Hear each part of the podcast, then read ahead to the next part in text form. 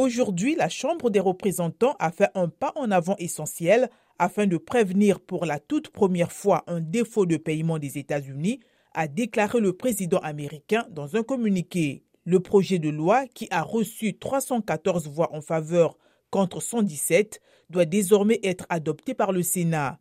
Le chef de la majorité démocrate, Chuck Schumer, promet qu'il le soumettra aussi vite que possible. Le texte doit permettre d'éviter le pire, que les caisses du pays se retrouvent à sec lundi 5 juin, risquant d'amener Washington au défaut de paiement qui aurait eu des conséquences catastrophiques sur l'économie américaine et mondiale. Le projet de loi suspend le plafond de la dette jusqu'en 2025, soit après l'élection présidentielle fin 2024. En échange, certaines dépenses seront limitées afin de les maintenir stables. Le texte prévoit par ailleurs une baisse de 10 milliards de dollars des fonds alloués aux services fiscaux pour se moderniser et renforcer les contrôles, ainsi que le recouvrement de milliards de dollars de fonds Covid non dépensés pendant la pandémie.